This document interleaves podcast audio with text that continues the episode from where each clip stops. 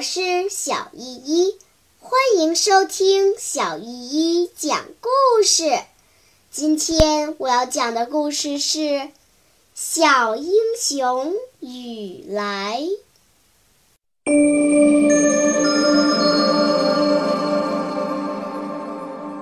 第十二章。他们这是到哪儿去呢？一天。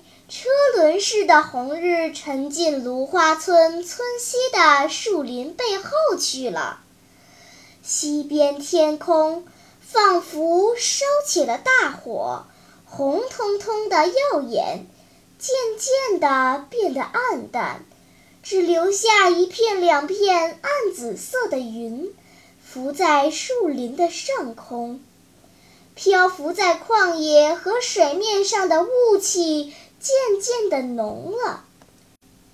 这时，只见一家后门口闪出一个黑影，像鸟似的扎进附近的棉花地里；又一个黑影从一家墙外的树上下来，弯着腰朝野地里跑。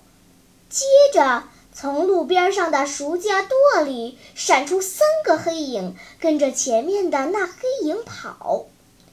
没用两袋烟的时间，大伙儿都在村东头的一块高粱地里集合了。铁头脸上带着紧张严肃的神情，蹲着身子，瞪大眼睛，透过夜雾查看每个人的脸，一面拿手指点着，不多不少，十四名都到齐了。连八九岁的六套小胖都来了，铁头的小妹妹二妞也死乞白咧，非跟着不可。每个人除了把自己所保存的八路军的衣物都穿挂在身上，有的还挎着古式的挎包，有的腰带上挂着个小瓷碗，有的腰带上系着一条羊肚手巾。一看就是准备长途行军的打扮。他们的队长就是铁头，司务长是二黑，雨来担任侦察。铁头说，临时需要增添的侦察员都归雨来领导，因此由队长委任雨来做了侦察排长。不过现在连兵带官就他一个人。铁头带着队伍钻出高粱地，排成一行，悄悄地出发了。他时而低声命令着：“跟上，跟上！”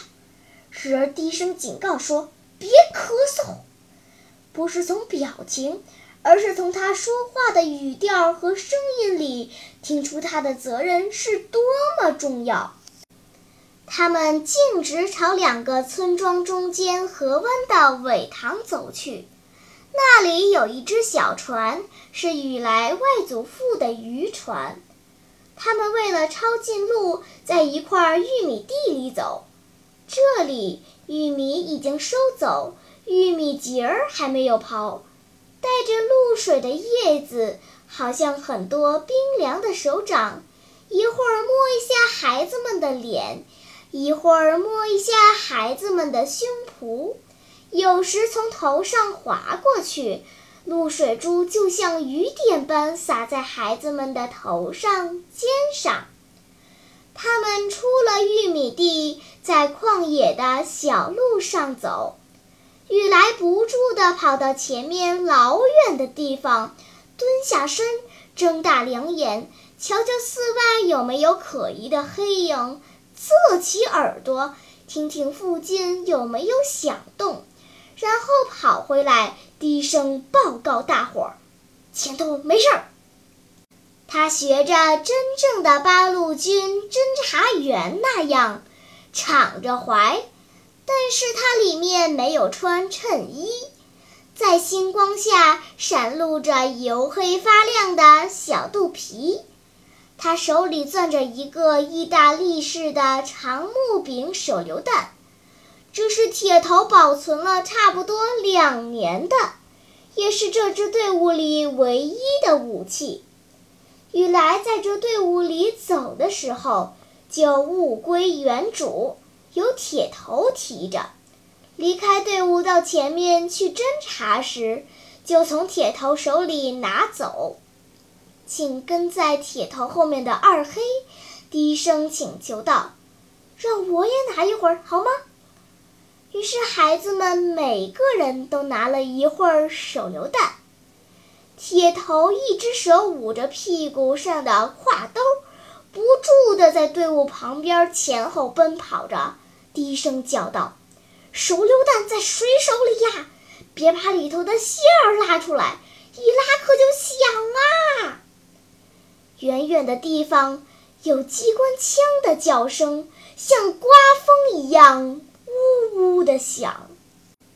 他们上了河堤。眼前闪出一片朦胧的白光，河水在雾气里哗哗地流。再走不远就是他们过河的地方了。他们这是到哪儿去？还非得叙述一下当天下午发生的事情不可。好啦，今天的故事就讲到这里吧。什么？你还没有听够呀？那就赶快关注小依依讲故事吧。